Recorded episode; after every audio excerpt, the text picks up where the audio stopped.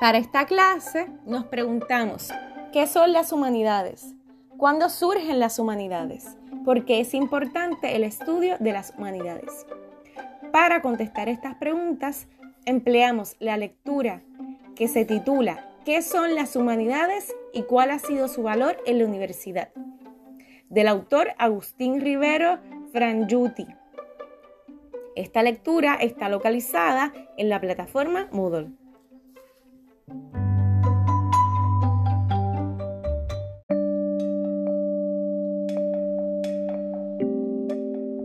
¿Cuándo surgieron las humanidades? Las humanidades surgieron durante el Renacimiento, en los siglos XV y XVI.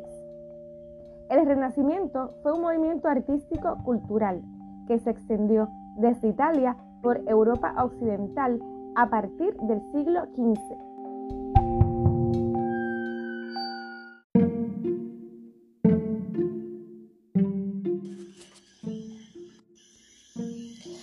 Renacimiento surgió en las ciudades italianas de Florencia, Venecia y Roma. Implicó la transformación de la mentalidad medieval europea de un mundo teocéntrico a un mundo antropocéntrico. El teocentrismo fue la forma de pensamiento característica de la Edad Media que afirmaba que Dios es el centro del universo. El teocentrismo abarcó todo lo que existe, incluyendo la razón científica. Todo se explicaba por la voluntad divina.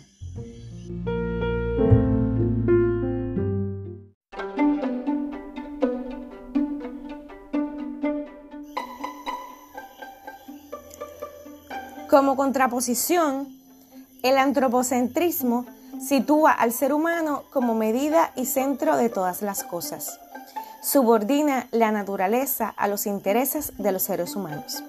El antropocentrismo comenzó con el fin de la Edad Media en el siglo XV.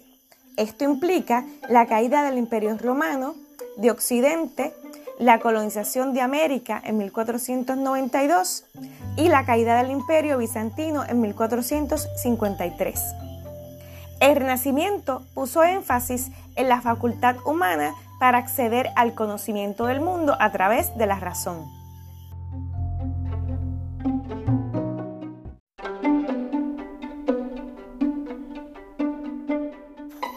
El Renacimiento se divide en dos momentos artísticos. El 400 o primer renacimiento entre 1400 y 1480, en donde el centro fue la ciudad de Florencia, y el 500 o alto renacimiento, que implicó su expansión hacia el resto de Europa entre 1480 y 1520.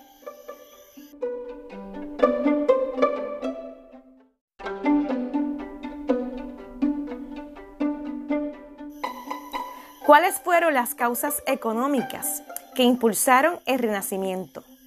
El Renacimiento fue impulsado por la expansión del comercio que comenzó en el siglo XIII. Surgió así la burguesía comercial, financiera e industrial. Estos burgueses comenzaron a consumir obras de arte. Comenzaron a prosperar las ciudades italianas con la construcción de edificios y monumentos. Aparecieron en escena los mecenas, como personas poderosas y adineradas que auspiciaron a los artistas. ¿Quiénes fueron estos mecenas? Los mecenas del pasado siguen siendo los poderosos de hoy día. La Iglesia Católica, los banqueros, los comerciantes, en este caso los comerciantes italianos, y fuera de Italia los reyes y sus cortes.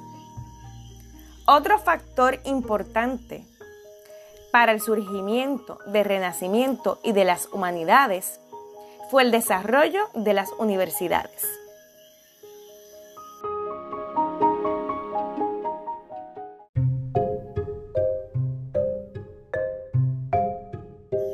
Las humanidades se han transformado a lo largo del tiempo Hoy lo que nos interesa, tanto investigadores, historiadores como artistas, son las preguntas de investigación y los problemas que exigen solución. En el siglo XVIII Por ejemplo, ya el interés no radicaba en conocer los problemas de la naturaleza de las cosas, sino en conocer cómo los seres humanos conocen lo que conocen y por qué actúan como actúan. En el siglo XIX surgen las ciencias sociales con disciplinas como la antropología y la sociología. Las humanidades estudian los elementos vinculados a la cultura, a la religión, al arte, a la filosofía, la historia, la música, la literatura, el lenguaje, la antropología, la sociología y los estudios culturales, entre otras.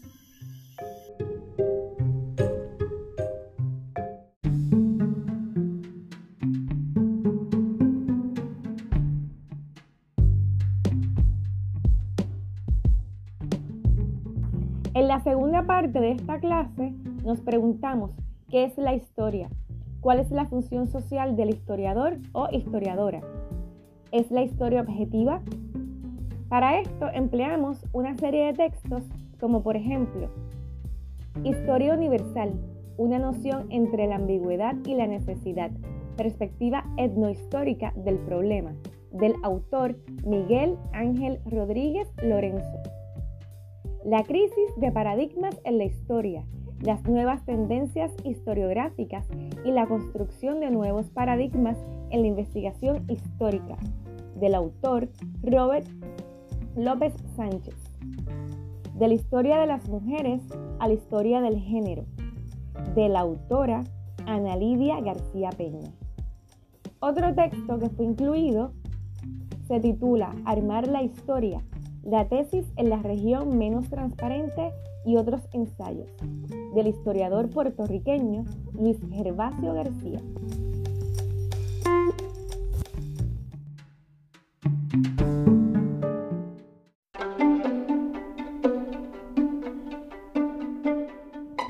Comencemos por definir qué es la historia. Desde la perspectiva del historiador puertorriqueño Luis Gervasio García, la historia es el conocimiento de los seres humanos en sociedad, en el tiempo y en el espacio, a partir de preocupaciones e inquietudes presentes. Para García, el análisis histórico es multifocal, es decir, que tiene varios focos. Uno de estos focos es el componente de clase social. Por ejemplo, las estructuras económicas y las relaciones sociales. Esto implica la producción y apropiación del capital. Otro foco muy bien podría ser la política, es decir, la búsqueda, organización y ejercicio del poder. La historia estudia además la cultura, entendida como el conjunto de tradiciones, valores estéticos, obras imaginativas, cantos, ritmos y glosas cotidianas, estilos de vida, aspiraciones religiosas, entre otros. La historia también intenta comprender la ideología, entendida como un, como un sistema de creencias, valores, temores, prejuicios y compromisos de un grupo social.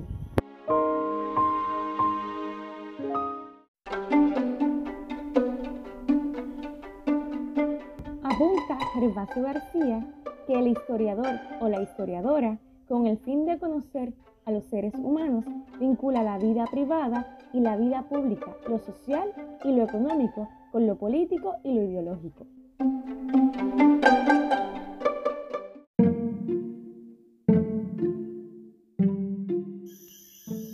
Nos preguntamos entonces si existe una historia universal.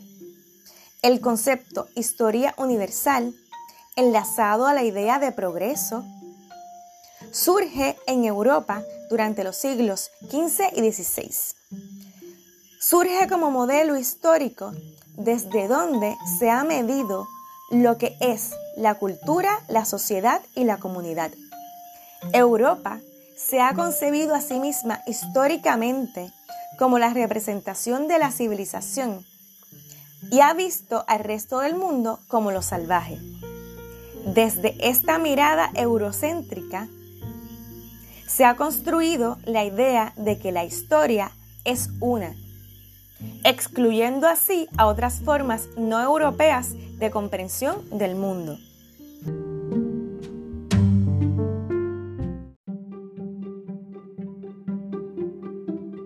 El eurocentrismo como concepto también tiene una profunda relación con la modernización del capitalismo y con la superioridad bélica, con la necesidad de Europa de ser el centro, con los intereses económicos y geopolíticos de la Europa que se autoconstruye sobre la explotación del otro hasta bien entrado el siglo XIX. El eurocentrismo implica además marginar lo no europeo a lo exótico.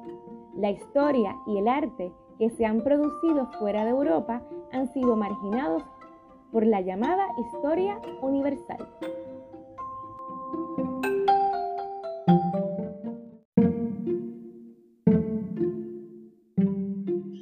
Desde la perspectiva eurocéntrica, Europa se asume como la portadora de la civilización. En el caso latinoamericano, el ideal occidental se manifestó durante el siglo XIX, en momentos en que las nuevas naciones buscaban independizarse en un debate entre civilización o barbarie. La civilización se convirtió en la copia del modelo europeo de democracia, entre comillas, y de desarrollo, y la barbarie era equivalente al atraso indígena.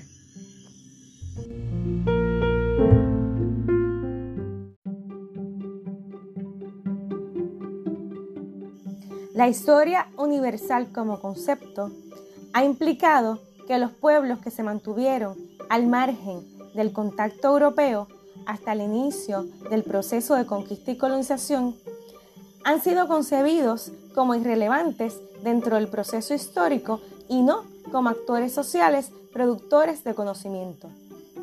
A su vez, estos pueblos han sido utilizados para su explotación como mano de obra y para la extracción de los recursos en los territorios donde habitan.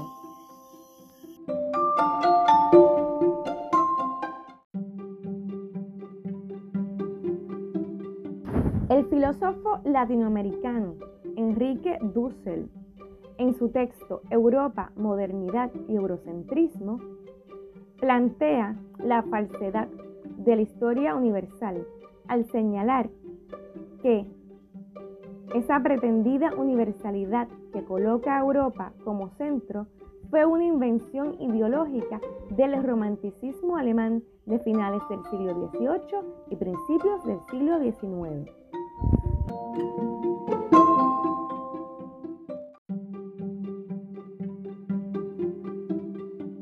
Señala Dussel que nunca hubo historia mundial hasta 1492 como fecha de iniciación del despliegue del sistema mundo. Anteriormente a esta fecha, los imperios o sistemas culturales coexistían entre sí. Solo con la expansión portuguesa desde el siglo XV, la llegada al extremo oriente en el siglo XVI y con el descubrimiento, entre comillas, de América Hispánica, todo el planeta se torna el lugar de una sola historia mundial. Desde la perspectiva eurocéntrica, Europa se asume como la portadora de la civilización. En el caso latinoamericano, el ideal occidental se manifestó durante el siglo XIX, en momentos en que las nuevas naciones buscaban independizarse en un debate entre civilización o barbarie la civilización se convirtió en la copia del modelo europeo de democracia, entre comillas, y de desarrollo, y la barbarie era equivalente al atraso indígena.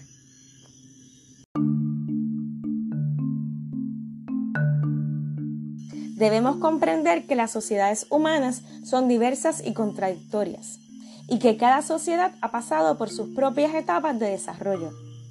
No existe entonces una historia universal, sino una diversidad de historias, pueblos y culturas. Actualmente, historiadores e historiadoras buscamos proponer una diversidad metodológica que dé cuenta del mundo en su heterogeneidad y su diversidad.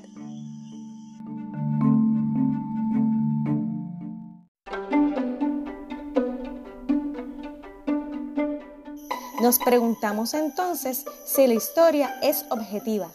¿Existe la objetividad e imparcialidad en la ciencia histórica? Recordemos que la producción de conocimiento no es un proceso neutro. Esto debido a que la construcción del relato histórico corresponde a una época determinada y a un tipo de sociedad en específico. El relato histórico estará siempre influenciado por la experiencia de vida de quien investiga, de quien lo construye.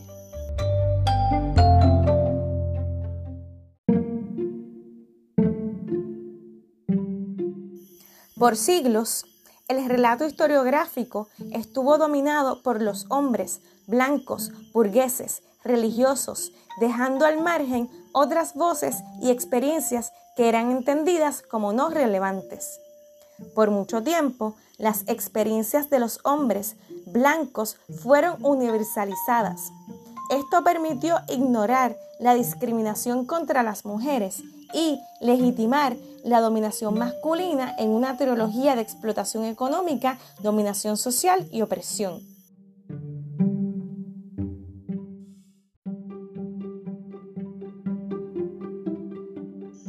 Por mucho tiempo, las personas que han estado excluidas de la esfera pública y de la toma de decisiones, personas esclavizadas, explotadas, rebeldes, oprimidas, racializadas, negras, indígenas, migrantes, gitanos, mujeres, no aparecen como protagonistas de una historia propia.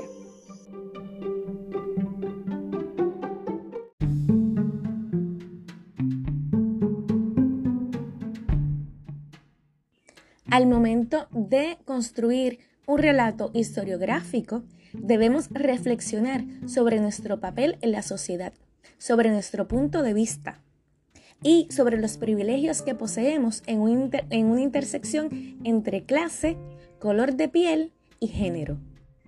El hecho histórico se transforma en la medida en que surgen nuevos elementos de análisis y nuevas fuentes documentales que aportan datos significativos que pueden variar la valorización de determinado hecho del pasado.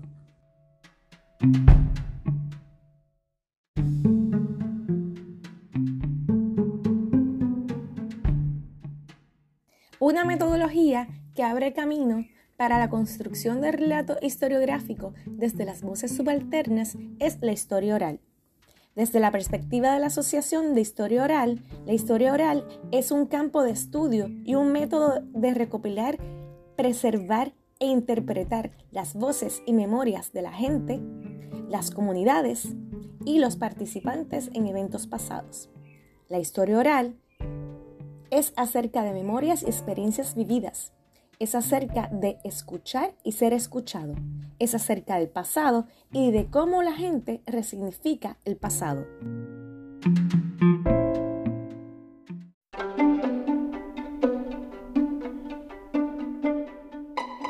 Las edades de la historia. Consideramos historia al conjunto de sucesos y acontecimientos que la humanidad en general ha vivido a lo largo del tiempo que lleva sobre la tierra, desde que se inventó la escritura como método de registro simbólico que nos permite el análisis y conocimiento de lo que aconteció en el pasado. Si bien técnicamente antes de ello el ser humano ya había sufrido grandes tribulaciones y había desarrollado múltiples habilidades, conocimientos y técnicas, el hecho de no poder conocer los sucesos concretos que vivieron hacen que se considere el periodo previo a la escritura como fuera de la historia.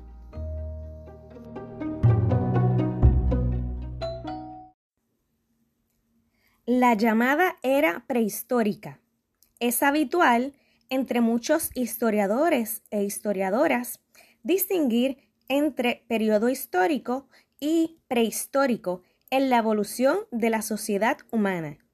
Con el primero se refieren a la historia basada en registros escritos, con el segundo a las realizaciones de los seres humanos antes de la invención de la escritura.